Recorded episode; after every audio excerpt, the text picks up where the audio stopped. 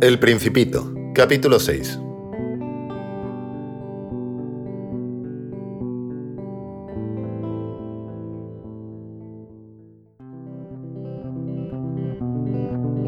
Ah, Principito. Así, poco a poco, comprendí tu pequeña vida melancólica. Durante mucho tiempo tu única distracción fue la suavidad de las puestas de sol.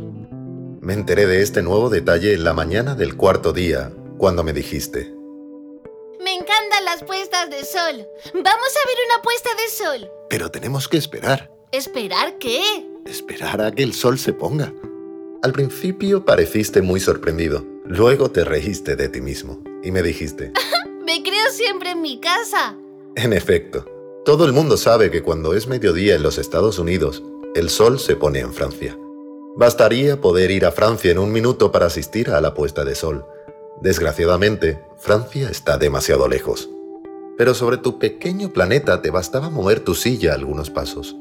Y contemplabas el crepúsculo cada vez que lo querías. Un día vi ponerse el sol 43 veces.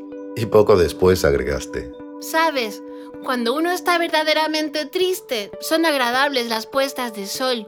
¿estabas pues verdaderamente triste el día de las 43 veces? El principito no respondió.